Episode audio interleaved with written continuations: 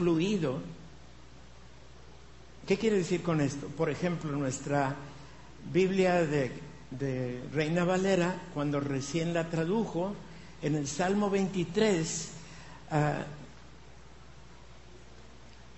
el, traductor usó al final del Salmo una frase que ya no es de uso común, dice, y en la casa de Yahvé moraré por luengos días. ¿Qué es eso de luengos? Bueno, hoy en día no decimos luengos, decimos largos. Pero ¿cambia el sentido? No cambia el sentido. Y esta gente dice que como los lenguajes fluctúan o son fluidos, que también por la Biblia ser, ser traducida o escrita en lenguajes muy antiguos, que quién sabe qué es lo que esas palabras que leemos ahora quieren decir. ¿Verdad que no es así? ¿Verdad que el mensaje sigue siendo el mismo y no se presta a diferentes interpretaciones de las que el Espíritu Santo nos conduce a entender, aceptar y creer? ¿De acuerdo? Entonces, la cultura nos dirá una cosa, pero el Espíritu Santo nos dice otra.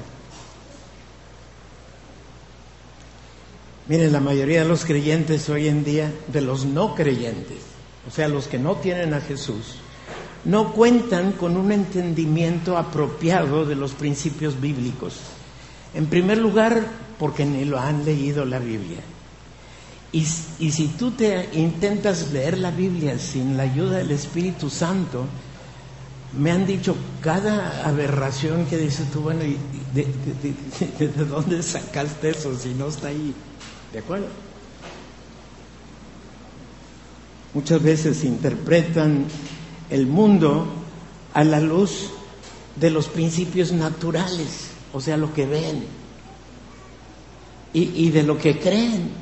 Y mucho de eso tiene que ver con, el evolucionismo. Aunque lo enseñan en las escuelas y lo enfatizan como si fuera casi la Biblia, es totalmente en contra de lo que la Biblia nos dice. Entonces tenemos que tener cuidado de no porque lo están diciendo muchos, pensemos que sea la verdad.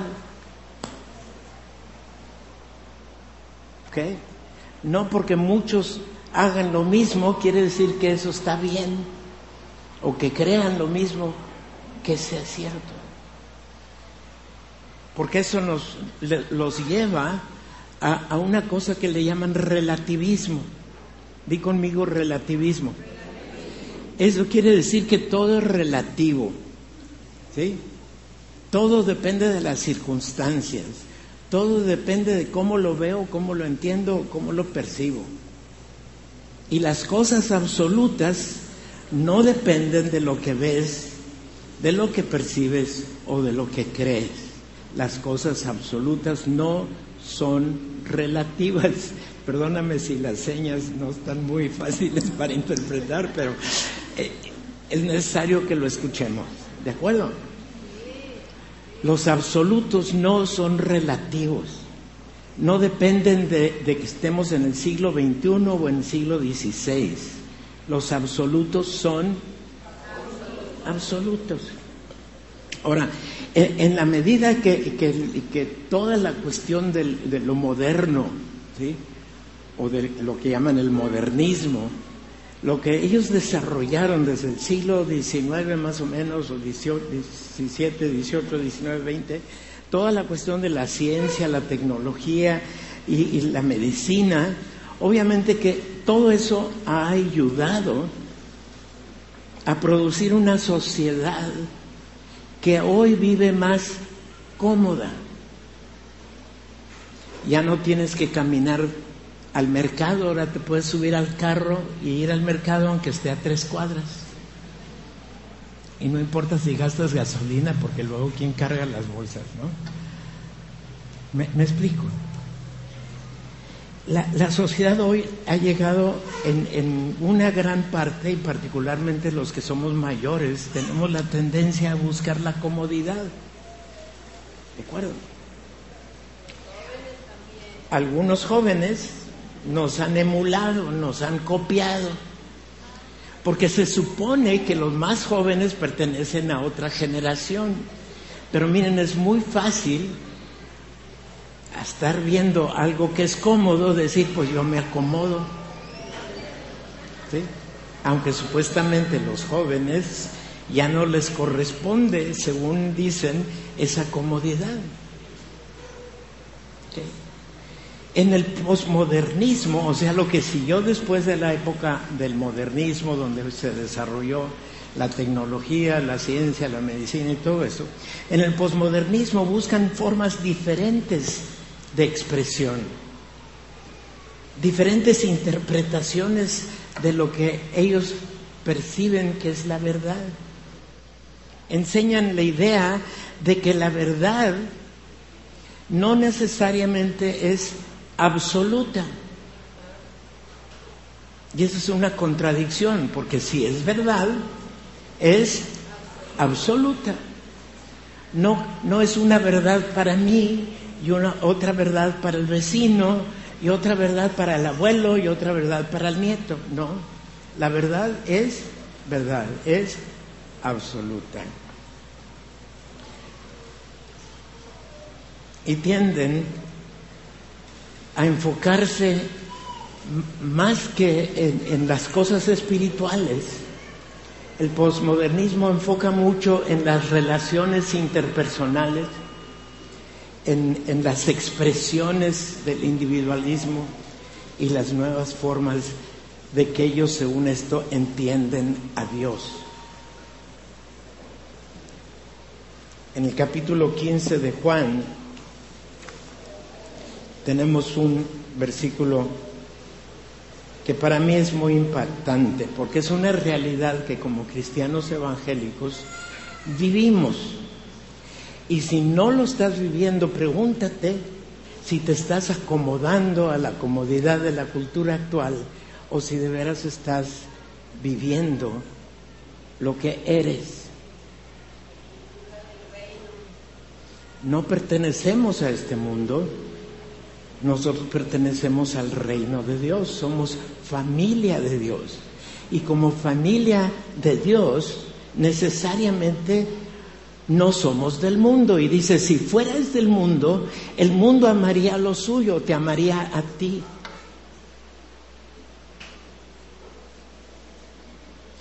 Si el mundo te está amando, pregúntate.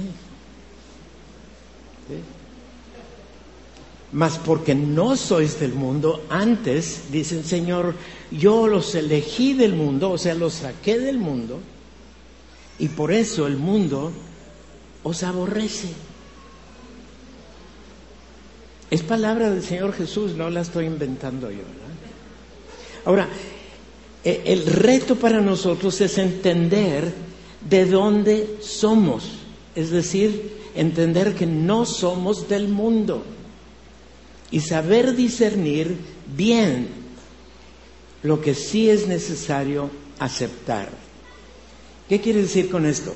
Quiero decir que hay algunas cosas que podemos percibir y eh, darnos cuenta que hay en el mundo que pudieran ser de provecho y utilidad.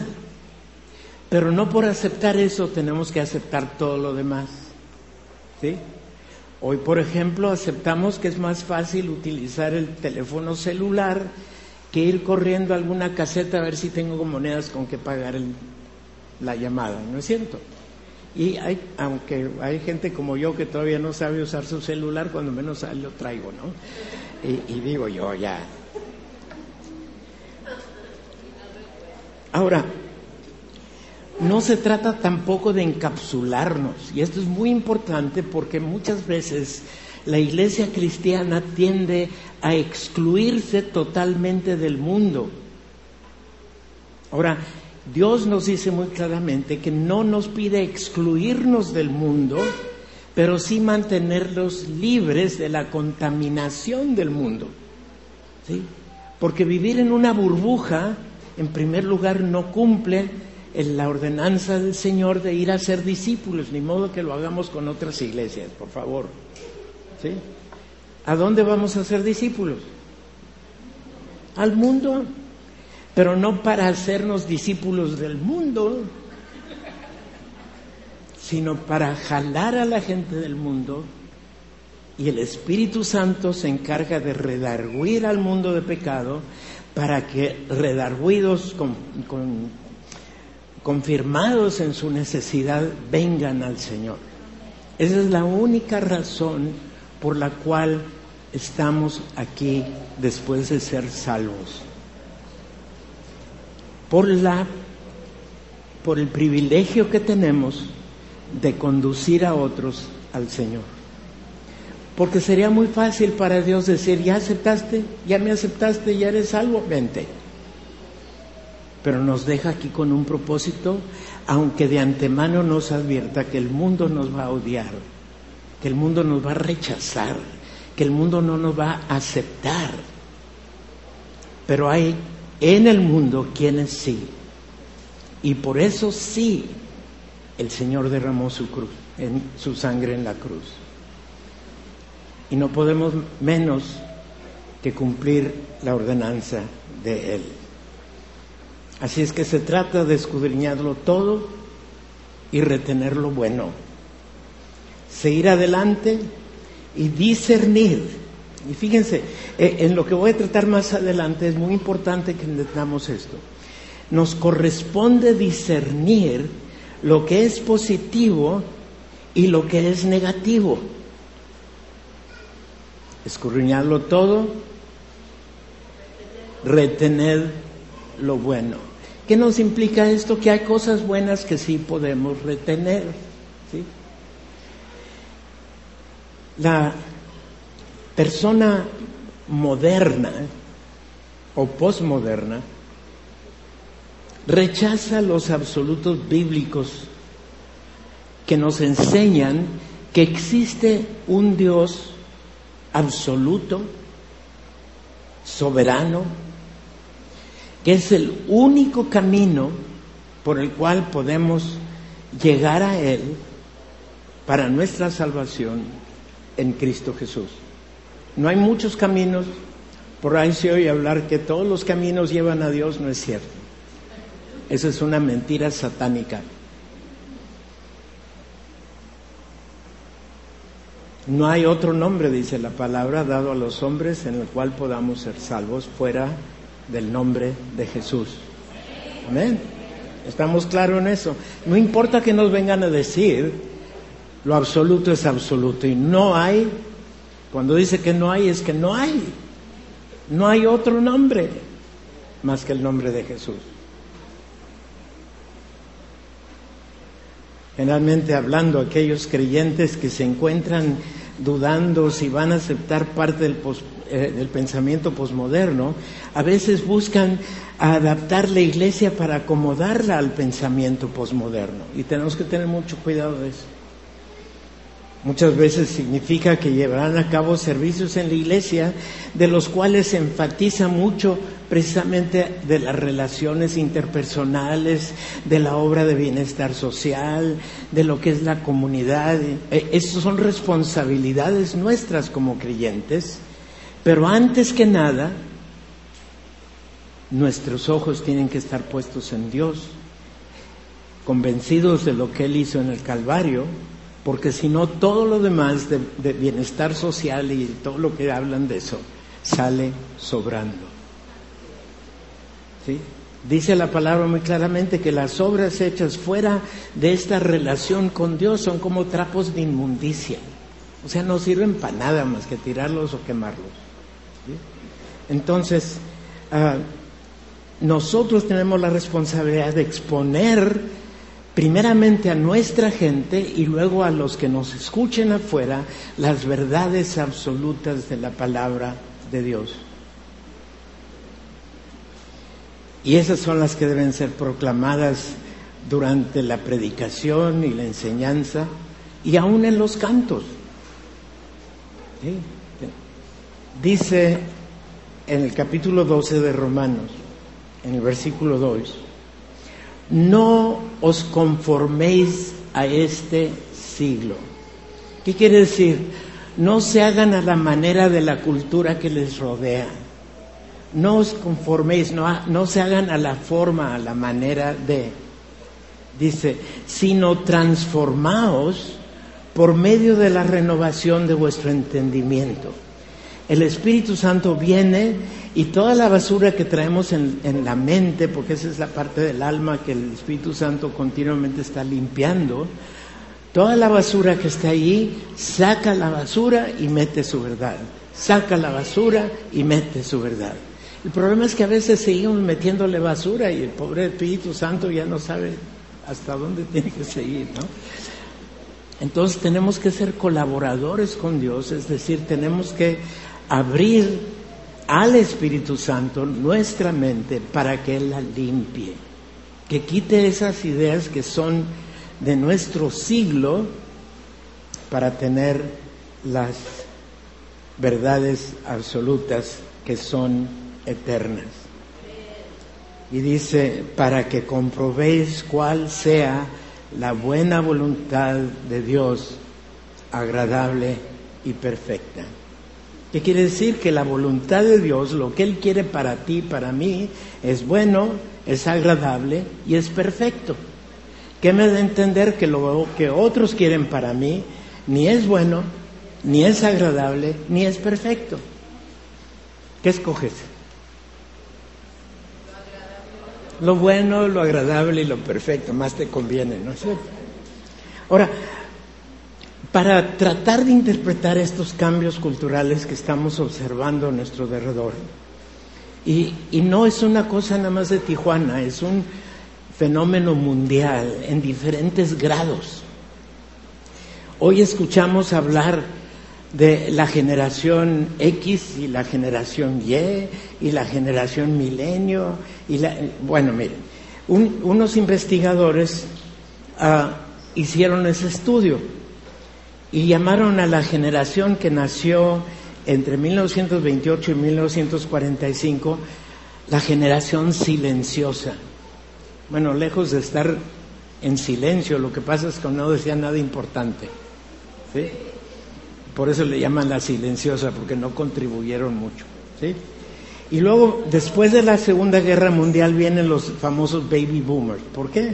Les llaman así porque llegan los soldados de la guerra, llegan con sus esposas y comienza a haber una explosión de la natalidad en el mundo. ¿sí? Por eso le dicen boomers, porque hizo boom. y esos nacieron entre el 46 y el 64. Y, son los que vivimos en esas épocas, ah, es el tiempo de los Beatles, de, Elvis Presley y, todo lo que sucedió en aquel entonces, ¿no? Cuando comienza a manifestarse el movimiento de los que seguían a Jesús y todo eso comienza. Y luego señalan ellos que en el 65 sucede una, una cosa extraordinaria que le llaman la generación X. Y, quiero enfocar un poquito sobre la generación X porque es la de la que oímos y vemos más. Aunque se supone que son los que nacieron entre el 65 y el 77, tenemos que entender, esta estadística se refiere a la situación más bien en Estados Unidos y en Europa. La realidad es que nosotros aquí en México vamos como 10 años atrás. Es bueno por un lado, pero por otro lado, los que estaban, los que en otros lados del mundo están saliendo de la generación X, están influenciando nuestro tiempo actual. Mucho de lo que vieron en la primera pantalla son generación X. Una confusión de sexo, una confusión de identidad, una confusión de lo que es bueno y lo que es malo, a lo malo le dicen bueno, a lo bueno le dicen malo, tal como dice la Biblia, etcétera, etcétera, etcétera.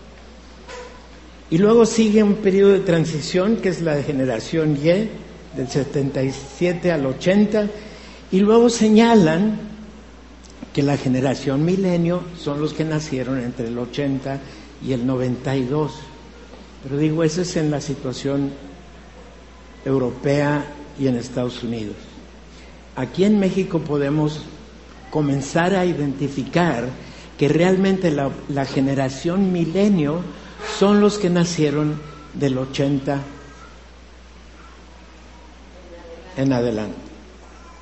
O sea, los que ahorita tienen de 15 años más o menos. ¿Sí? Estamos viendo muchos jóvenes y hasta adultos, fíjense muy bien, que dadas las nuevas libertades que nos ofrece la cultura, están manifestando características del desorden que se observó en las generaciones X y Y. En la supuesta en el supuesto hallazgo de que ahora la generación milenio es diferente. ¿sí? ¿Y qué es la generación milenio? Miren, la juventud se supone que ha entrado en lo que se identifica como generación milenio. Y tenemos que comprenderla, porque esa es la que nos va a estar impactando más como individuos y como iglesia. Es donde están nuestros jovencitos. Ahora, los que ya están en la iglesia tienen una gran ventaja de la cobertura que ofrece el Espíritu Santo en la comunidad evangélica. Y curiosamente, los conceptos que definen la generación milenio, afuera los entienden como si la situación fuera de mal en peor. Pero se acuerdan que decía que la palabra dice que tenemos que escudriñarlo todo y retener lo bueno. Hay características de la generación milenio que podemos aprovechar para beneficio del Evangelio, para la comunicación del Evangelio, para salvaguardar a nuestros jóvenes y niños, que son nuestra responsabilidad, que son nuestro privilegio tener y de tal manera entender qué de lo que es bueno les podemos alimentar para poder tener herramientas para protegerlos de lo que no es bueno. ¿Está claro? Eh, hay un dicho en inglés que dice que no debemos tirar al niño junto con el agua de la bañera. antes usaban unas bañeras para bañar al bebé, ahora no sé cómo le hacen, pero ah, el dicho es porque si te lavas el agua sin haber sacado al bebé, pues... ¿Sí? Entonces, hay cosas que podemos aprovechar de la generación milenio que nos van a ser útiles y van a servir a nuestros niños y a nuestros jóvenes. No que los mayores ya me haya dado por vencido, pero ellos son el privilegio que tenemos en nuestras manos. Y quiero advertirles esto, primero son los de casa, los de tu casa y los de la casa de la iglesia para después comenzar a preocuparnos o pretender preocuparnos por, los de afuera. Porque muchas veces por atender los de afuera descuidamos los de adentro y no se vale. ¿Sí? No se vale. Miren, no necesariamente todo lo que se dice de la generación milenio es malo. En otras partes del mundo, la generación milenio, los que nacieron después de 1980, están manifestando, fíjense muy bien, ya está manifestándose un despertar en, este, en esa generación en relación a cuestionar los defectos de la moral para mejorar su moral. Y la moral es absoluta. Están ah, manifestando un despertamiento hacia lo espiritual. Y tenemos que, entender esto. Están despertando en vez del negativismo y, del haberse dado por vencido, que era característica de la generación X, ahora ya están analizando lo que viene a su futuro. Están descontentos con su tiempo actual, pero viendo hacia adelante. Y podemos aprovechar eso para despertar en ellos un destino eterno que no se limita a este tiempo. Es más, hay un despertar en los valores generales, en, entender que hay ambiciones que se pueden enfocar correctamente y específicamente hasta en el área de su espiritualidad. Fíjense, hay una, una estadística que nos dice esto. En Inglaterra, los catalogados como generación milenio, si bien el 29% de ellos manifiestan no creer en Dios, en la generación X era el 100% que no creían en Dios. Pero si en Inglaterra el 29% no creen en Dios, ¿qué quiere decir? Que el 70%, el 71% o creen en Dios o están buscando una respuesta que les satisfaga para su relación con Dios. Esos son los niños nuestros y los que nos vamos a topar. Aunque aparentan otra cosa, aunque en la preparatoria les enseñan otra cosa, aunque las escuelas les enseñan la evolución, nosotros les podemos enseñar la verdad. Y la verdad es absoluta. No cambia. En el principio creó Dios los cielos y la tierra. Punto. Y lo que creó dice, y vio Dios que era bueno, no necesitaba evolucionarse, ya estaba bueno. ¿De acuerdo? Miren, este despertar que están percibiendo en Inglaterra, coincide con la historia de la iglesia. Particularmente desde el siglo XVI, porque no era muy notorio antes, se ha podido observar que aproximadamente cada 50 o 60 años han habido, ha habido diversos avivamientos dentro de la iglesia. Y esto implica un nuevo despertar en una relación personal con Dios. Di relación personal con Dios. El último fue más o menos ahí en los años 70 cuando vino el movimiento carismático y fue el, globo donde casi la población evangélica en México se triplicó. Antes de los 70 éramos como el 2%. Hay lugares en nuestra República Mexicana, por, ejemplo, el sureste, allí en Chiapas y en Yucatán y Quintana Roo, ya son más del 50% de cristianos evangélicos. ¿Está haciendo Dios las suyas? ¿Le pidió permiso a alguien? No. Lo está haciendo y lo puede hacer con nosotros también. ¿Por qué? Porque la palabra dice ahí en Timoteo que el Señor conoce los que son suyos y no nos va a dejar al garete. Él se las va a idear para que entremos en una relación personal con Él. Amén. Entonces, si el movimiento carismático todavía hoy en día sigue impactando a muchos, ¿qué no podrá hacer Dios en este nuevo despertar evangélico. ¿Y saben quiénes son los instrumentos? Y me incluyo.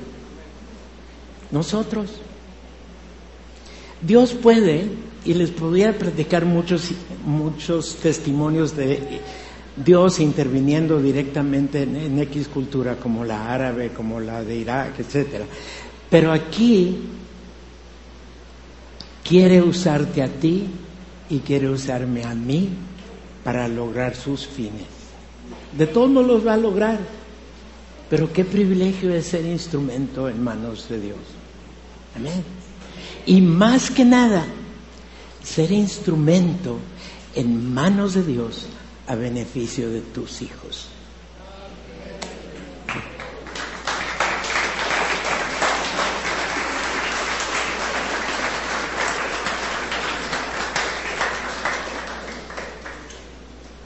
La palabra dice que no hay gozo mayor que este, que el ver a tus hijos caminando en el Señor. Y si es cierto, no hay mayor gozo. Pueden venir situaciones difíciles, pero si tus hijos van bien con Dios, puede tronar lo que quiera, pero tus hijos están cubiertos. ¿Y qué más podemos pedir? Es más, Pablo dice, para mí el vivir es Cristo y el morir es ganancia. Suena como un fatalista, pero no, es todo lo contrario. Es una persona convencida de que cuando ya hemos logrado conectar a nuestros hijos con Dios, ya no somos tan relevantes. ¿De acuerdo?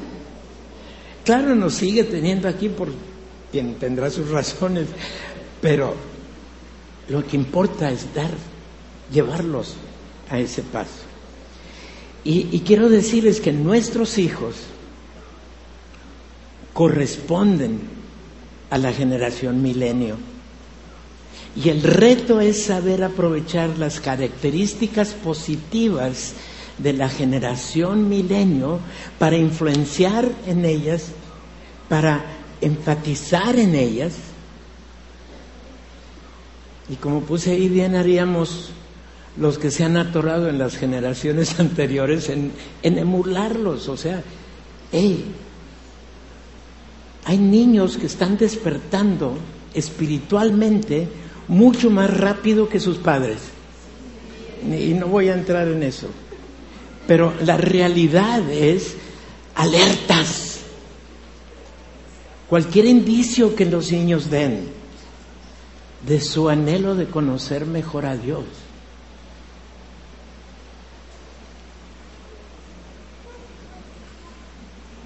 Las dos horas que pasan aquí en la iglesia no son suficientes. Ahí se los dejo. Y los,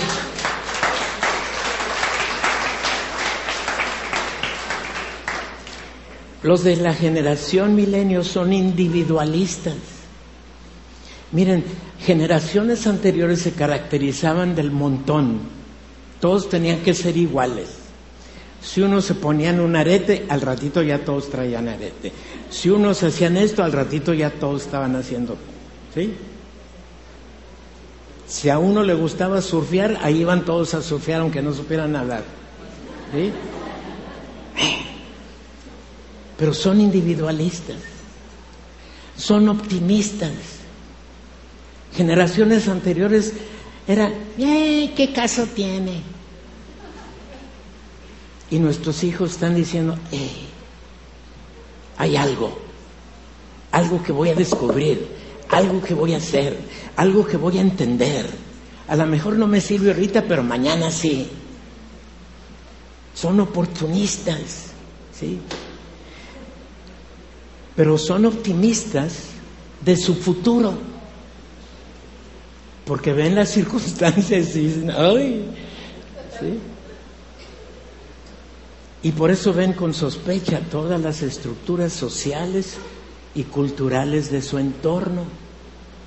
Y es una de las razones por las cuales los jóvenes tienden a abandonar sus congregaciones en busca de algo más genuino, y más relevante, más apegado a la verdad.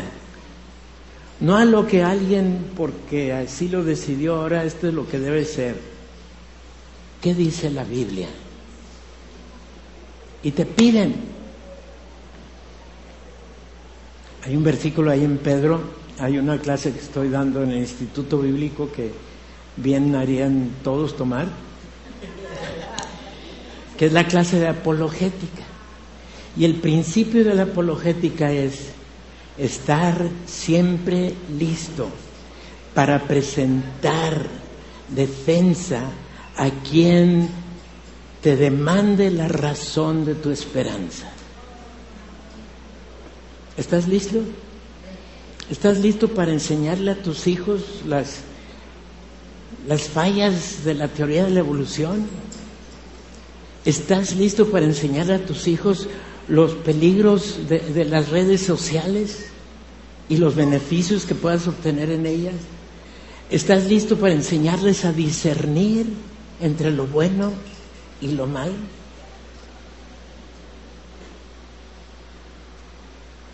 Miren, el problema no está en que tus hijos estén pegados a los juegos de video y a las redes sociales y al teléfono y al mensajero y a no sé cuántas otras cosas más.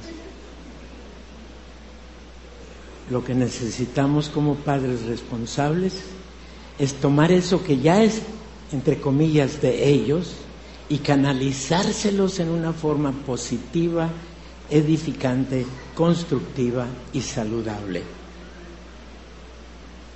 Porque mucho de lo que está ahí les puede hacer daño. ¿Le darías tú de beber veneno a tus hijos?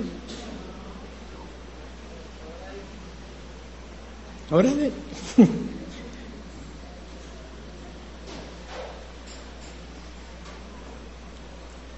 Ahora,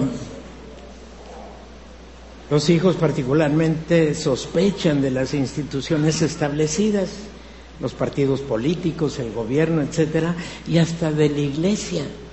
Y pudiera, yo decir que lo hacen con todo derecho ante el testimonio y ejemplo de algunos de nosotros como adultos estamos dando ante nuestros hijos.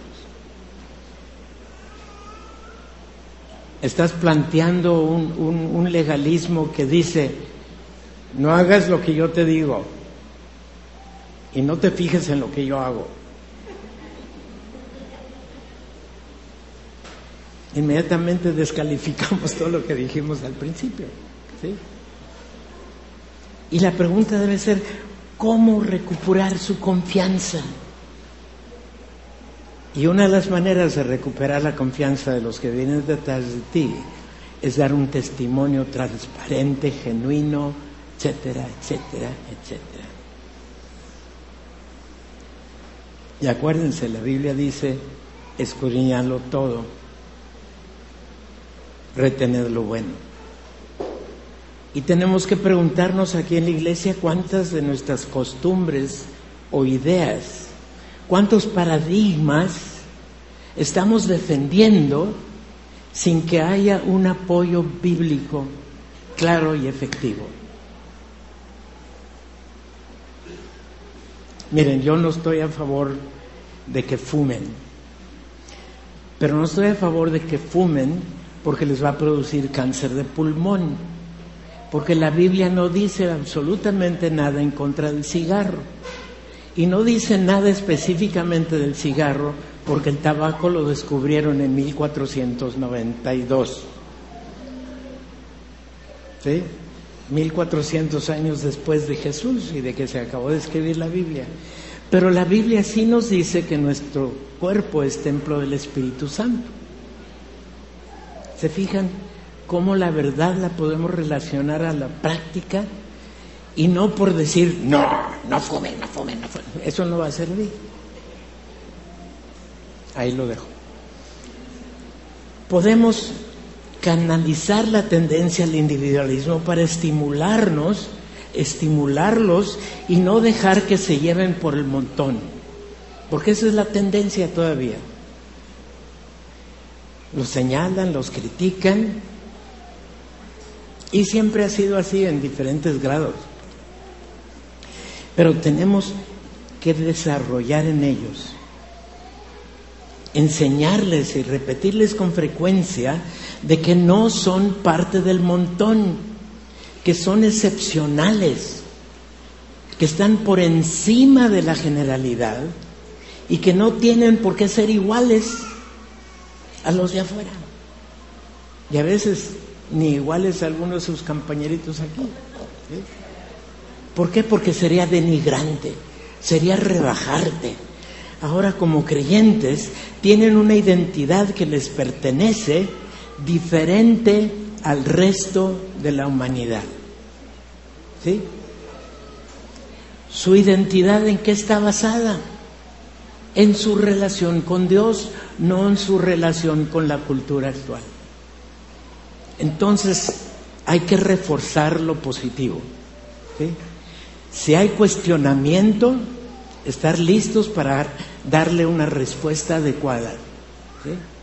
Si hay individualismo, enfocarlos en que no son parte del montón, son individuales. Si están desconfiados, pues ganar su confianza. Si no, no, no,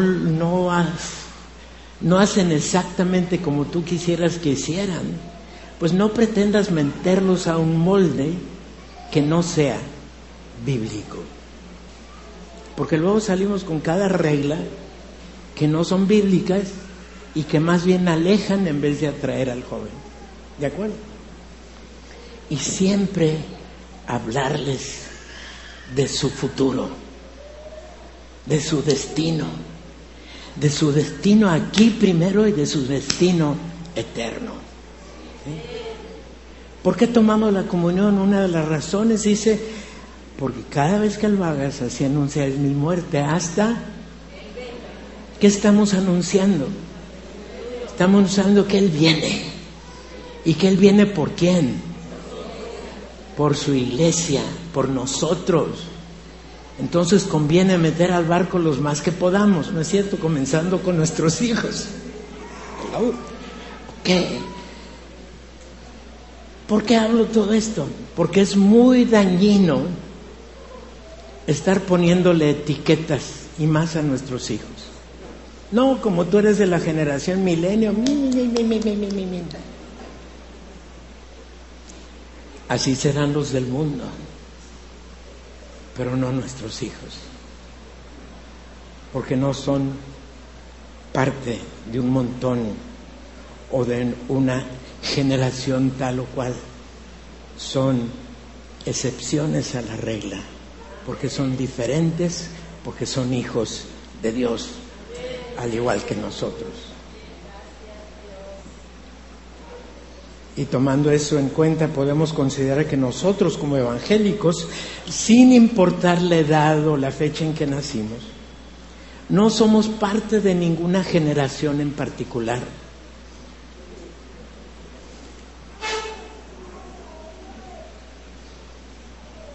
Había un canto allá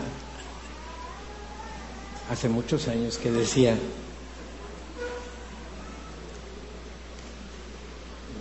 somos los hijos del reino de Dios por los cuales el Señor se entregó. ¿Te consideras parte? El Señor se entregó por ti. Como padres, cuidémonos de no ponerle etiquetas a nuestros hijos. No, tú eres igual que... No, no, no es igual, perdóname.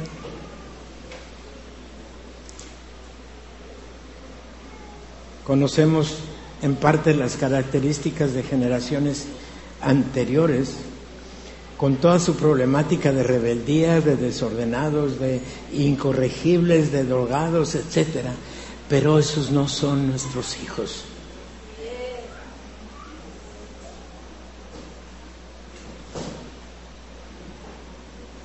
Tratémosles individualmente y veamos en cada uno de ellos el potencial que Dios ha puesto, ya ha puesto en ellos.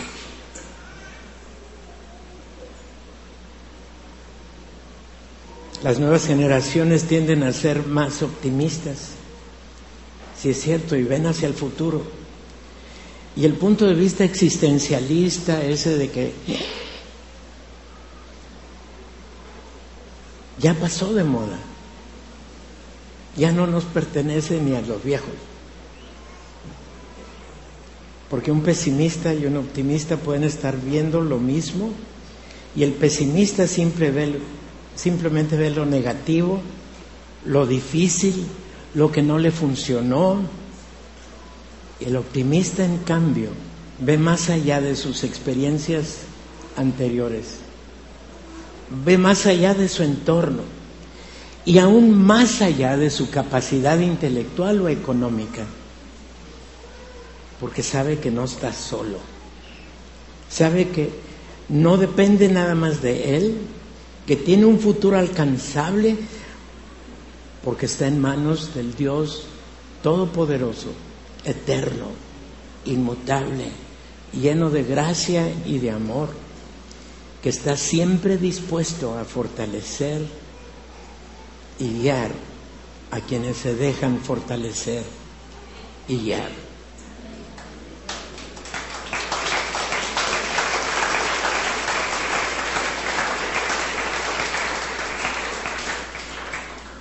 Un Dios que nos conoce porque Él nos creó y ve en nosotros mucho más allá de nuestro poco potencial y nos dice, tú y yo juntos hacemos. Amén. Dios y tú juntos. Amén. ¿Por qué? Porque es eterno, porque es todopoderoso, porque es inmutable, porque es Dios, sencillamente. Y porque te ama y ama a tus hijos. Y nuestra respuesta es tener esto como importante, establecer en nuestros hijos un fundamento sólido, un fundamento doctrinal bien informado. No basta que sepan que, que, a Jonás se lo tragó la ballena, porque ni fue ballena. ¿sí? Doctrina sólida. Jesús murió, derramó su sangre por ti. Era necesario un sacrificio cruento para el perdón de tus pecados, que ya han sido perdonados desde que Él derramó su sangre. Amén. Y todo lo demás que se implica. Y para poder hablar así tienes que respaldar con tu testimonio. Tienes que saber responder bien a sus preguntas porque van a ir a la escuela donde les van a contar otros cuentos. ¿Sí? Y van a llegar, oye papá, fíjate lo que dijo el maestro. Ah, mira nada más, ven para acá, deja, siéntate. Pero tienes que estar listo, tienes que conocer las respuestas para dar una respuesta correcta y no una fábula que después te la van a tumbar. Y olvidarnos de lo que no vale la pena defender. ¿Sí? Y tenemos para eso que salir de nuestra comodidad. Decía anteriormente que las generaciones anteriores nos han llevado a ser muy cómodos. Pero tenemos que despertar como padres al extraordinario privilegio de ser padres. Y padres muy padres.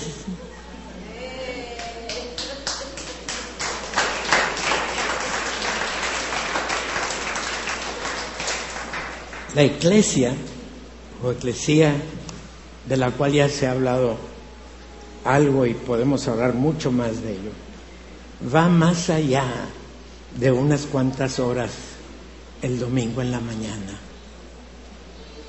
La eclesía está en tu casa, la eclesía está en tu lugar de trabajo, la eclesía está en la escuela, la eclesía está en la calle donde tú vas. Y quiero recordar a los padres que la responsabilidad primaria ante los hijos recae en nosotros los padres. No le podemos echar la carga ni a la escuela ni a la iglesia, es nuestra y no la podemos esquivar. La educación espiritual no puede limitarse a una o dos horas que están recibiendo enseñanza en escuela dominical. Proverbios 22, 6 dice, instruye al niño en el camino que debe andar, y aun cuando fuere viejo, no se apartará de Él.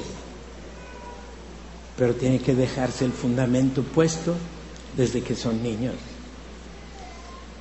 Y bien, si nuestra responsabilidad es alcanzar a los de afuera, estamos de acuerdo de que debemos alcanzar la cultura en una forma que le sea relevante, entendible, en una forma a quienes se busque les resulte un tanto familiar, pero también estar seguros de no comprometer de ninguna manera la palabra relevada de Dios y que no debemos permitir que la verdad de la palabra de Dios sea relativizada ante las presiones culturales o personales. Es en la comunión íntima con Él que encontramos nuestra verdadera identidad. Y para eso no necesitamos catalogarnos en algo en donde el mundo nos pretenda catalogar. En primera Pedro, nos dice la palabra en forma terminante, dice, mas vosotros, nosotros, sois linaje escogido, real sacerdocio, nación santa, pueblo adquirido, para que anunciéis las virtudes de aquel que os llamó de las tinieblas a su luz admirable. Ese, eso es lo que nos define, porque somos hijos de un rey y nuestros hijos son del linaje real, nuestra identidad está en Jesús y no en el mundo. Si quieren saber más de estas cosas, vengan al instituto.